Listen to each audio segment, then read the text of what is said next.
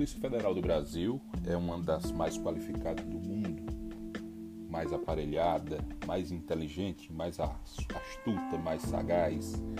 É, e este episódio do The Intercept, dos vazamentos das conversas entre um membro do Ministério Público e o então juiz Sérgio Moro, nos trouxe a comprovação, a externalização de que a Polícia Federal do Brasil é extremamente qualificada.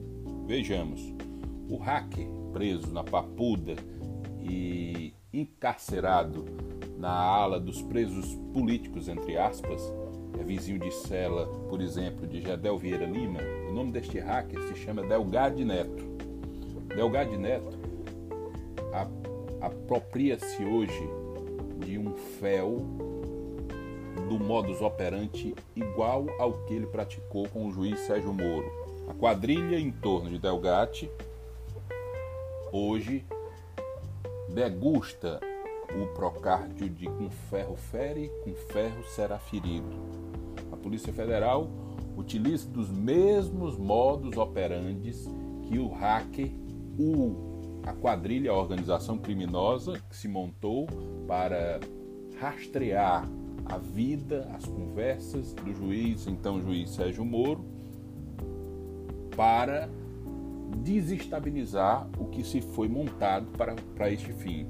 Enfim, a Polícia Federal rastreia, bloqueia, intercepta, pede quebra de sigilo bancário, telefônico, fiscal.